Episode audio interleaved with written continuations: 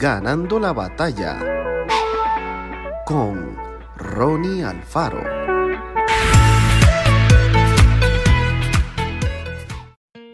Sino que lo necio del mundo escogió Dios para avergonzar a los sabios, y lo débil del mundo escogió Dios para avergonzar a lo fuerte, y lo vil del mundo y lo menospreciado escogió Dios, y lo que no es, para deshacer lo que es. ¿Qué pasaría si Dios se dejara llevar por la apariencia de la gente? Tal vez hoy no tendríamos gran parte de la Biblia. Quizás no se hubieran realizado algunas de las proezas más grandes de la historia. Nosotros, los seres humanos, vemos lo que tenemos delante de nuestros ojos, pero nuestro Creador ve más allá. Pone su atención en el corazón de la gente, es decir, en las intenciones y la disposición que cada persona demuestra. Pensemos por unos minutos y tratemos de recordar los nombres de las mujeres y los hombres que aparecen en los libros de la Biblia. ¿Cómo eran quienes realizaron sorprendentes hazañas con la ayuda de Dios? ¿A qué se dedicaban?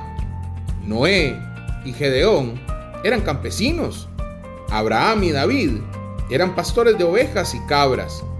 José había sido despreciado por sus hermanos. Moisés era una persona con dificultades para hablar. Elías tenía muchos temores. Nehemías era copero. Jeremías estaba lleno de complejos de inferioridad. Pedro, Juan y Jacobo eran pescadores.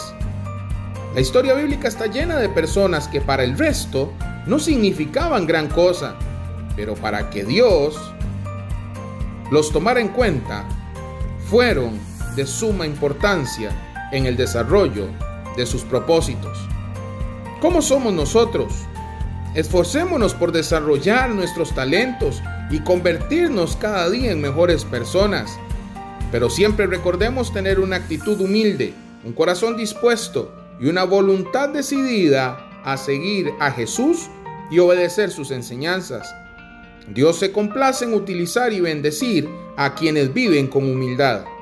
¿Cómo vivimos? ¿Qué pensamos? ¿Cómo está nuestro corazón? Confiemos siempre en Dios y entreguémosle cada área de nuestra vida.